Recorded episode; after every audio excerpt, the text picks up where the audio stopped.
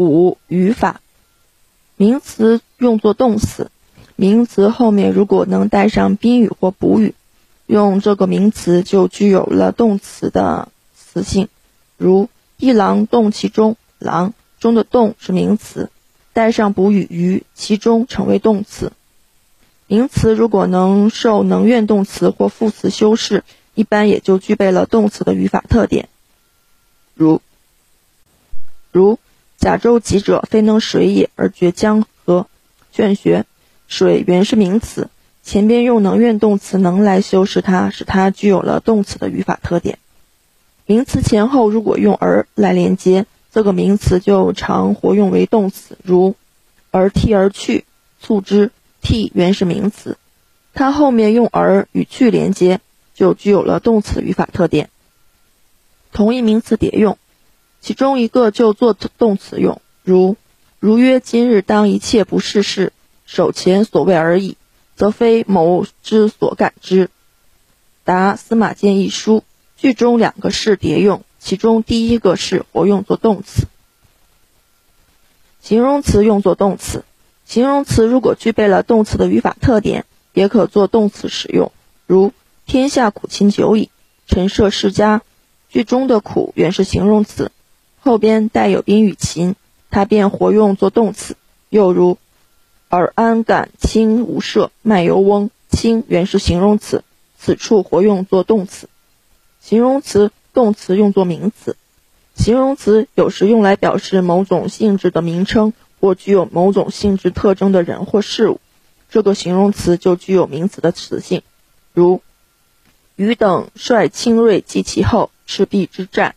句中的精锐、轻锐原是形容词，但做了帅的宾语，就具有了名词的性质。动词用来表示某种动作、行为的名称，或具有某种动作的人和事物，这个动词既具有了名词的词性。如先天下之忧而忧，后天下之乐而乐。岳阳楼记句中前面的忧乐分别做了先和后的宾语，具备了名词的性质。名词做状语，文言里名词可以直接做状语，表示动作行为的方式、状态、时间、处所、工具、态度等。译成现代汉语时，要在它的前头加上介词像、以、按、从、于等。如市中游闲而得家者龙养之，促之。句中的龙是名词，此处做动词养的状语。又如。将不胜其愤而以复之，名词以做动词复的状语。动词的使动用法，文言里有时用动词和宾语的关系不是一般的支配和被支配的关系，而是具有使它怎样的意思，也就是使宾语产生某种行为，具有某种性质或成为某种事物。如不振而屈人之兵，善之善者也，谋攻。屈是使用动词，意为使敌人屈服。动词的异动用法，动词对它的宾语含有认为它怎样或把它看作什么的意思，这就是动词的异动用法。如一人骑之，稍稍宾客其父，伤仲永。句中的骑和宾客都是异动用法。